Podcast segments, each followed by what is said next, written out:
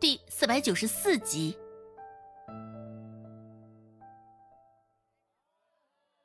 陈老原本还滔滔不绝的念着，当着周芷的面就这般挤兑他，现在听到这道外边传来的男声，陈老也是不由得虎躯一震，连带着腿也不自觉的咚的跺了跺，发出不小的声响。陈老也愣是没有想到，董掌柜会这个时候来药铺。现在时间尚早，店内没有患者上门呢。按照以往，董掌柜会在将近晌午时分来药铺的，只是今儿个却是来了个大早。陈老说周芷的坏话被董掌柜刚好撞见，这也就算了，怕就怕刚刚说董掌柜眼神不好这回事儿，会不会也让董掌柜给听了去，被抓了个现行？陈老现在也知道他错了。不敢抬头望董掌柜一眼，心里虚得很。董掌柜终究只是听到了结尾，还是听到了全部？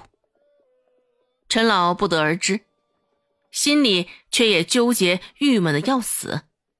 早知道会有今天这么一茬儿，那说什么陈老都不可能这样了。说到底，他也是忍不住想要讨个嘴瘾。就是想要捏软柿子罢了，而董掌柜也没有想到，一大早来就会听到陈老在那儿嘴碎。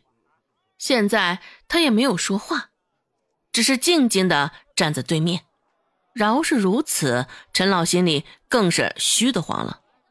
若董掌柜这个时候说些什么责备的话，兴许陈老的心里啊还能好受几分。好不舒坦的凳子坐起来，现在也是如若针毡的了。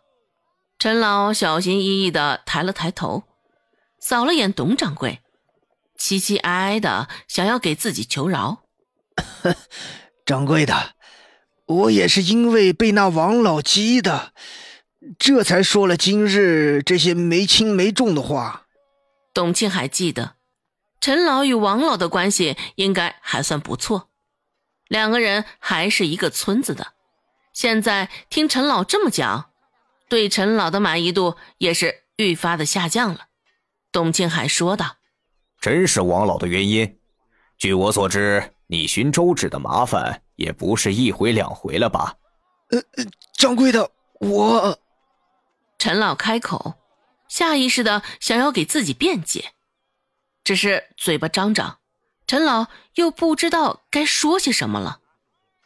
毕竟董庆海的话也不错，他明里暗里挤兑周芷，的确也不止一回两回了。看着陈老现在的模样，董庆海也知道他心里在想些什么。现在沉着一张脸，董庆海看上去俨然不像是个好说话、好惹的。董庆海继续说道。现在你自己的屁股都还没擦干净呢，还留着一堆麻烦事儿，竟然又开始重蹈覆辙了，是吧？掌柜的，我刚刚是与这阿发开玩笑呢。想了半晌，陈老实在是想不出其他的理由，只能憋出这么一句来。话说完，陈老感觉停留在他身上的那道视线。变得更为灼热了几分，一时头大，陈老又忙着为自己解释道：“我在咱们药铺里干了这么久，也不会是那般搬弄是非的小人。”听了他这话，周围几个人也是不约而同的撇撇嘴，既是觉得陈老这话说的搞笑，又觉得不屑。陈老这个人是没有自知之明呢。还是脸皮实在是太厚了呢，竟还好意思说出这种话来。董庆海也觉得搞笑，特别是看到陈老还信誓旦旦，脸上全是一副正义俨然的模样，更是觉得滑稽。董庆海问道：“我不摊开明讲，你以为我就真的什么都不知道？你觉得阿发还能重新回到仁惠堂，是因为什么呀？”陈老，沉默了，也是因为心虚了。当初阿发的离开也是与陈老脱不了干系，现在阿发重新回来，当然也与陈老脱不了干系。讲白了，阿发回来，陈老也是打着与他联手赶走周芷的主意。只是现在，陈老看了看董掌柜的脸色，一脸的严肃。瞧着他这模样，陈老心里发慌。怎么觉得这赶走的人不会是周芷，而会是他呢？想到这一茬陈老的腿开始软了。还好现在正坐着，若是站着，指不定陈老就直接跪下了。只听得董掌柜继续说道：“陈老，我也是看在你在药铺待了这么久的份上，这才睁一只眼闭一只眼的。我看你也不是愚笨的人，想必……”你心里也想明白了吧？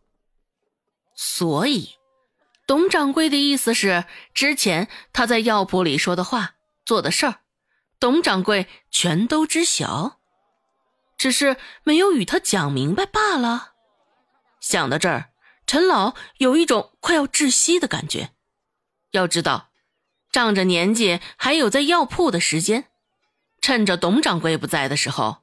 陈老也没少摆谱，俨然就是将自己当成第二个掌柜的了。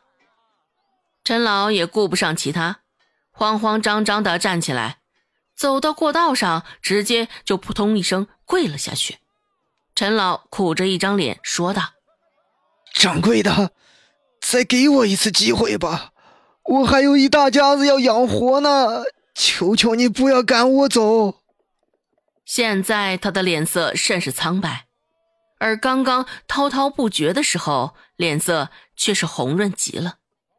也不过就些许时间，陈老就跟蔫儿了一样。